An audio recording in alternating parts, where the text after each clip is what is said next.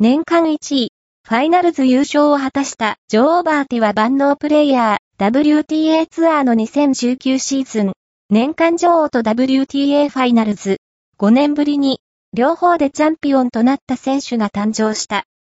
23歳のオールラウンダー、オーストラリア出身のアシュリー・バーティだ。